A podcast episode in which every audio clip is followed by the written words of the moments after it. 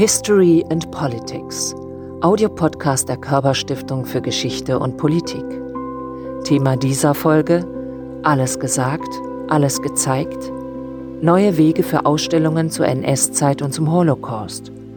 Mit Elke Griglewski vom Haus der Wannsee-Konferenz in Berlin. Im Gespräch mit Heiner Wember. Keine Phase der deutschen Geschichte ist so gut erforscht wie die zwölf Jahre des Nationalsozialismus. Entsprechend groß ist auch das Netz an Dokumentations- und Gedenkstätten in Deutschland. Die Besucherzahlen haben in den vergangenen Jahren stark zugenommen, doch gleichzeitig haben sich auch die Kommunikationsformen der Menschen stark verändert. Wie kann man heute die Geschichte des Nationalsozialismus so erzählen, dass sie gut verständlich ist? Verändern sich die Themenschwerpunkte?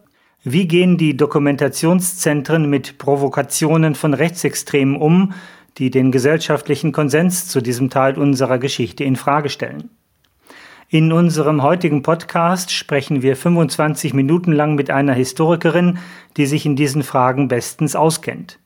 Elke Griglewski leitet die Bildungsabteilung im Berliner Haus der Wannsee-Konferenz und verantwortete dort die Neukonzeption der Dauerausstellung mit. Frau Greglewski, herzlich willkommen. Was ist denn in der neuen Ausstellung anders? Ja, einen wunderschönen guten Tag. Danke für das Gespräch. Inhaltlich gibt es ein paar Veränderungen zur alten Ausstellung. Insofern, als sich die Erinnerungslandschaft in Berlin verändert hat und es jetzt mehr Orte gibt, wo man sich zur Verfolgung und Ermordung der europäischen Jüdinnen und Juden damit beschäftigen kann. Und deswegen ist der Fokus im Haus der Wannsee-Konferenz jetzt in der Tat stärker auf der Wannsee-Konferenz. Inhaltlich ist erstmal wichtig, weil das ist schon die erste Herausforderung, dass eben diese Besprechung nicht zum Holocaust zum systematischen Massenmord geführt hat, sondern eine Besprechung war, die zum Zeitpunkt stattfand, als der systematische Massenmord schon in Gange war. Das heißt, es darum ging, die Institutionen, die an diesem Holocaust beteiligt waren, zu koordinieren und quasi die Organisation in eine Linie zu bringen, die Institutionen in Linie zu bringen. Und das ist die erste Herausforderung, weil ganz viele Besucherinnen und Besucher, die zu uns kommen, gehen davon aus, dass dort der systematische Massenmord beschlossen worden sei. Die zweite Herausforderung ist die des Umgangs mit diesem sehr schön gelegenen Ort und der Verbrechensgeschichte. Es ist so, dass wir die Besucherinnen, dass wir versuchen, mit ihnen genau das zu erarbeiten, dass diejenigen, die sich in der Zeit des Nationalsozialismus dort aufgehalten haben, sich dort ausgesprochen wohlgefühlt haben, dass diejenigen, die diese Verbrechen zu verantworten haben, eben ganz normale Deutsche waren, die sich eben dann auch wohlgefühlt haben in diesem Ambiente. Jeder, der eine Ausstellung konzipiert, muss sich fragen, was zeige ich und wie zeige ich es. Dabei gibt es wahrscheinlich auch Konflikte. Wie wäre das bei Ihnen mit der neuen Dauerausstellung? Es war uns klar, dass wir die Inhalte sehr stark reduzieren würden müssen, weil einfach unser Publikum Inhalte in kleinere Portionen verpackt haben möchte. Man nicht mehr die Situation hat, dass Gäste gewillt sind, drei Stunden sich durch eine Ausstellung durchzulesen. Die Herausforderung dabei war, wie weit reduziert man, ohne historische Falschheiten zu produzieren. Und ist es Ihnen gelungen? Ich denke, dass es uns überwiegend gelungen ist. Zumindest ist das, was wir bislang seit der Eröffnung am 20. Januar von unseren Gästen gespiegelt bekommen. Der große Teil der Gäste, die die Ausstellung in der Zeit besucht hat, war sehr zufrieden. Sie sprachen vorhin davon, dass man in der alten Ausstellung sehr viel lesen musste. Um wie viel haben Sie denn die Textanteile reduziert? Das kann ich Ihnen so in realen Zahlen gar nicht sagen. Aber wichtig ist mir, die letzte Ausstellung, die wir hatten, hatte ihre Berechtigung weil sie entstanden ist in einer Zeit, in der Ausstellungen viel mehr auch den Charakter von Beweis bekommen haben und die letzte Ausstellung sehr ausführlich Zusammenhänge hergestellt hat, beispielsweise zwischen dem Mord an Kranken und an Jüdinnen und Juden, indem sie ganz deutlich in der Ausstellung das erklärt hat, was ich vorhin sagte, nämlich dass die Wannsee-Konferenz nicht der Ort eines Beschlusses ist. Sie hat dargestellt, welche Stufen der Verfolgung es vorher gegeben hat das aber dann in einem vergleichsweise schnellen Zeitraum sich Lese- und Lehrgewohnheiten verändert haben, das konnte man zum Zeitpunkt 2006, als diese Ausstellung installiert war, so gar nicht absehen. Es gab seinerzeit in der alten Ausstellung diesen großen Tisch, den gibt es nicht mehr. Ja, interessanterweise sprechen Sie von Tisch. Es war kein Tisch. Es war ein Sarkophag und auch in der allerersten Ausstellung des Hauses hat es nie einen richtigen Tisch gegeben, sondern es waren Nachbildungen oder Tischen anmutende Möbel, die das Protokoll in ihrer Oberfläche oder das Faksimile des Protokolls in ihrer Oberfläche eingebaut hatten. Und dieser Tisch ist deswegen nicht mehr da, weil wir gemerkt haben, dass es im Grunde genommen gegenüber den Besucherinnen ehrlicher ist. Wir wissen nicht, wie der Raum damals ausgesehen hat am 20. Januar 1942 und dem Bedürfnis von Gästen da Mobiliar auszustellen, von dem wir überhaupt nicht wissen, wie es damals ausgesehen hat, das dient nicht einer kritischen Reflexion, sondern ist es eher sinnvoll, tatsächlich den Gästen zu zeigen, nein, wir wissen es nicht, also deswegen versuchen wir auch gar keine Rekonstruktion. Warum interessieren Sie sich so für Ingeborg Werlemann?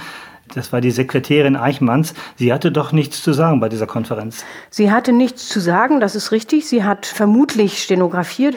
Die Sekretärin von Eichmann ist insofern für uns interessant, als eine der großen Fragen, die unsere Gesellschaft bis heute beschäftigt, die Frage des Wissens ist.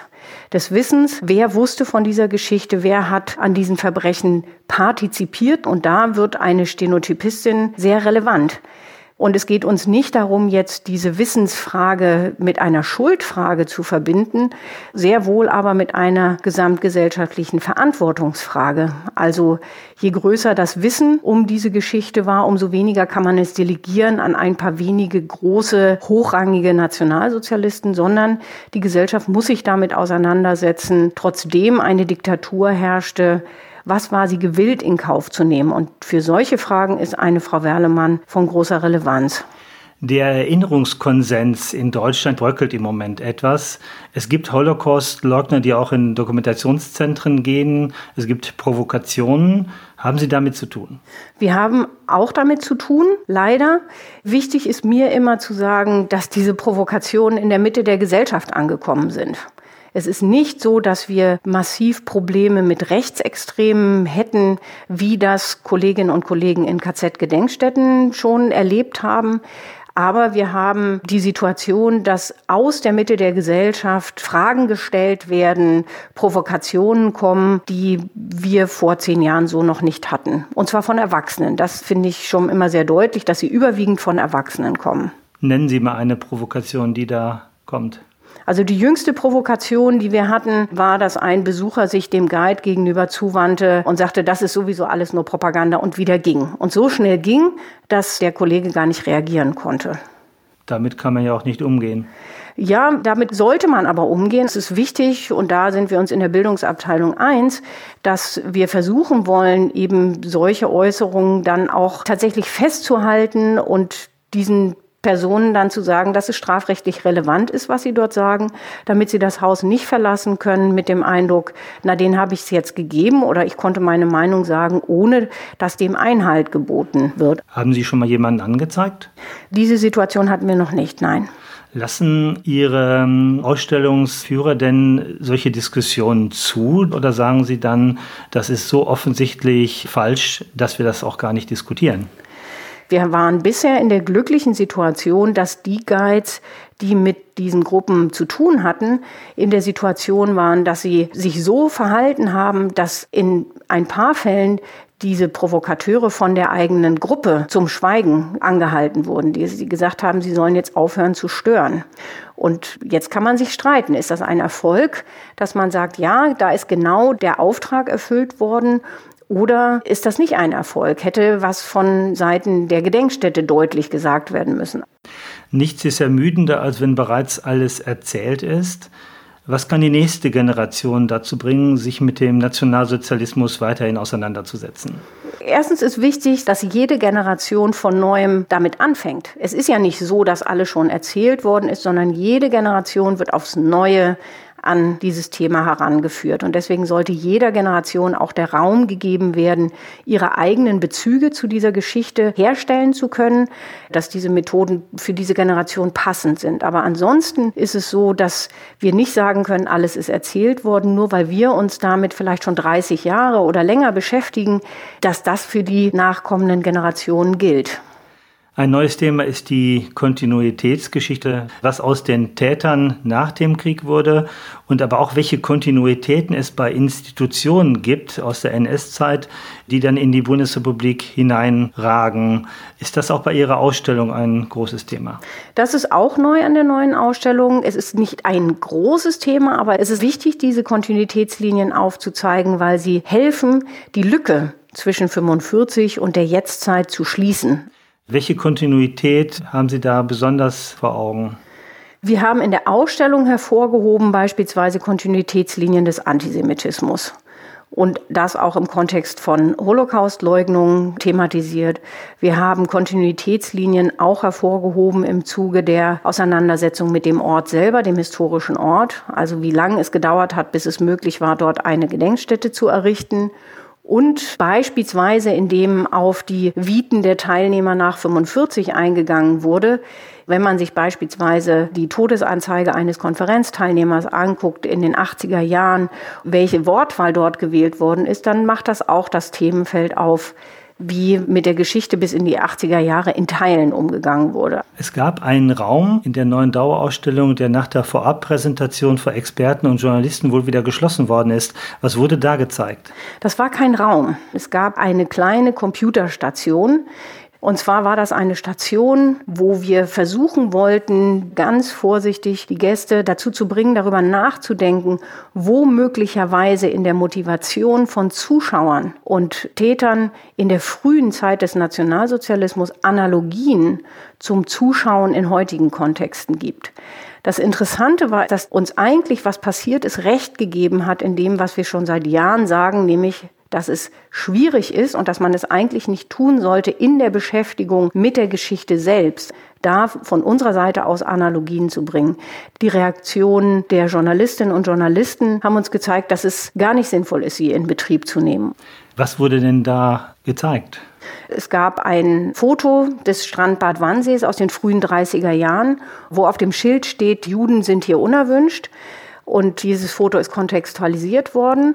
Wir hatten dann als eine Distanzierungsform Zeichnungen von Fotos genommen aus der Jetztzeit, von dem Kontext eines Schwimmbads 2016 im Hessischen, wo junge männliche Geflüchtete nicht ohne Begleitung Zugang haben sollten. Und die Frage, die wir gestellt haben, war nicht die Frage, ob die Situation der Jüdinnen und Juden die gleiche ist mit dem zu den Geflüchteten, sondern die Frage, die dann anschloss, war, ob das Verhalten derjenigen, die trotz der Schilder in das Schwimmbad gehen, ob das vergleichbar ist, ob man das vergleichen könne. Heißt also, eine Gedenkstätte sollte Gedenken und Dokumentationsstätte dokumentieren. Die Schlüsse, die die Besucherinnen und Besucher daraus ziehen, das muss man denen überlassen. Das ist auch zu einfach, denn schließlich sind wir ja immer angehalten, dass wir Orte sein sollen, wo es um Prävention gehen soll.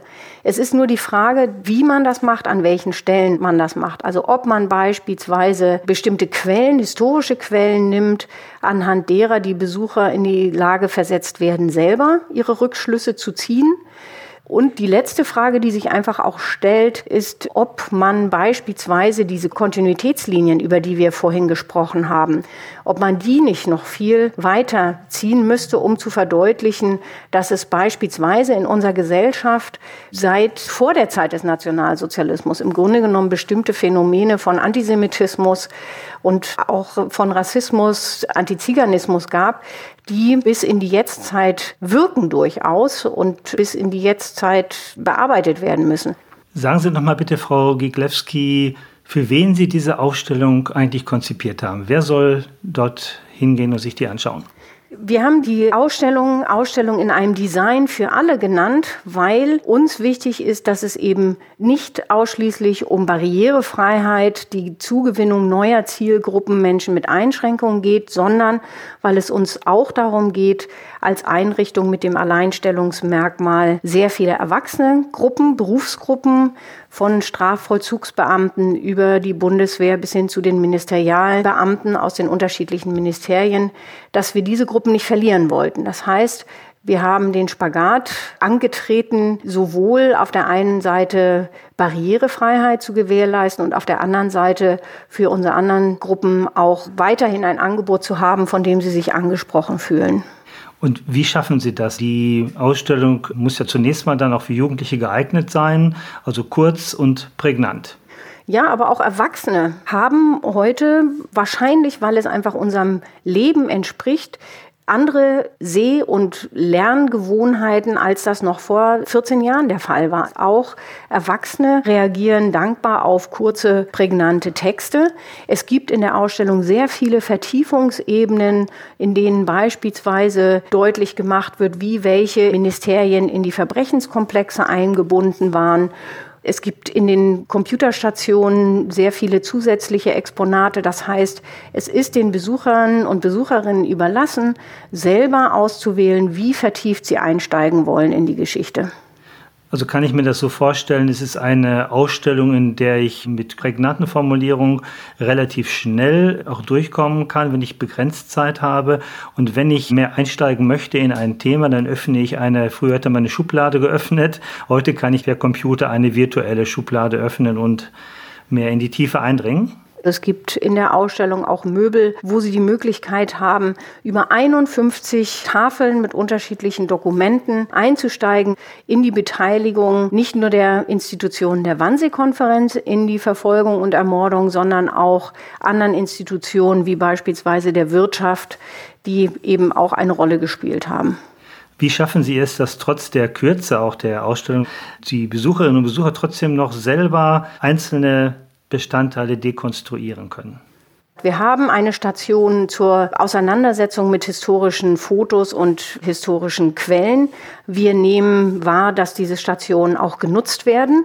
Wie schaffen Sie das? Das war ja ein großes Problem bei früheren Ausstellungen, dass zu ungeprüft Fotos, auch Propagandafotos übernommen worden sind und mehr oder weniger als Wahrheit transportiert worden sind. Der Punkt war eher, dass diese Fotos unreflektiert eingesetzt worden sind und dass man heute sehr viel weiter ist zu wissen, dass man Fotos eben nicht ein rein illustrativ nutzen sollte, sondern dass die Besucherinnen angehalten werden, darüber nachzudenken, wer hat das Foto gemacht, aus welcher Perspektive hat er es gemacht, mit welcher Intention hat er das gemacht. Und dazu hat ein Kollege eine Station eben entwickelt anhand des Fotos eines ganz berühmten ikonografischen Fotos in Baden-Baden um den Novemberpogrom, wo sich die Besucher durch Fragezeichen durch diese Station klicken können, um zu sehen, welche Fragen man an ein Foto richten kann. Und zumindest von den Seminaren wissen wir, dass das sehr trägt. Also dass wir da sehr gut dann den Gruppen andere Fotos zur Verfügung stellen können und dass sie dann das gleiche Prozedere mit anderen Fotos auch machen. Und wenn das bei diesen Fotos hilft, dann ist schon sehr viel gelungen. Alle Ausstellungsmacherinnen und Ausstellungsmacher haben die Herausforderung, wie sie mit neuen Medien umgehen sollen. Lange Zeit war es so, man hatte nach wie vor Fotos, eigentlich eine alte Ausstellung, da wurden dann einige Computer dazugepackt, in denen man sich Audios oder Videos anschauen und anhören konnte. Wie ist es Ihnen gelungen, jetzt neue Medien in die Ausstellung hineinzubringen und sie zum Teil der Ausstellung zu machen? Als neue Medien, es gibt sehr berührende Zeitzeugen-Texte, wobei die nicht bis auf eine Station mit Robert Kempner und eine Station im letzten Raum sind das alles Texte, die auch den neuen Hörgewohnheiten entsprechen. Das heißt, wo man Ego-Dokumente als Ausgangspunkt genommen hat, kurze Texte geschrieben hat und die dann von Schauspielern gesprochen wurden. Also das heißt, es gibt auch in der Ausstellung Hörstationen, es gibt einen knappen Film, der quasi beschreibt die Ausdehnung der Verbrechen nach der Wannsee-Konferenz. Auch dazu hat man einen großen Screen genutzt. Das ist alles etwas nicht interaktiv, das wäre nicht korrekt, aber es gibt mehr zu hören und in kompakter Form zusammengefasstes digital. Wie viele Screens haben Sie denn in Ihrer Ausstellung? Insgesamt sind in der Ausstellung 30 Screens in unterschiedlicher Größe. Das ist viel. Das ist viel, aber es ist trotzdem so, dass es nicht erschlägt, weil die Kuratorinnen als eine Oberfläche an vielen Stellen Karten ausgewählt haben, um die europäische Dimension zu zeigen Und das heißt, es ist nicht so, dass man permanent und überall mit wechselnden Bildern konfrontiert wird, sondern dass das auch in Teilen ganz ruhige Screens sind im Grunde genommen.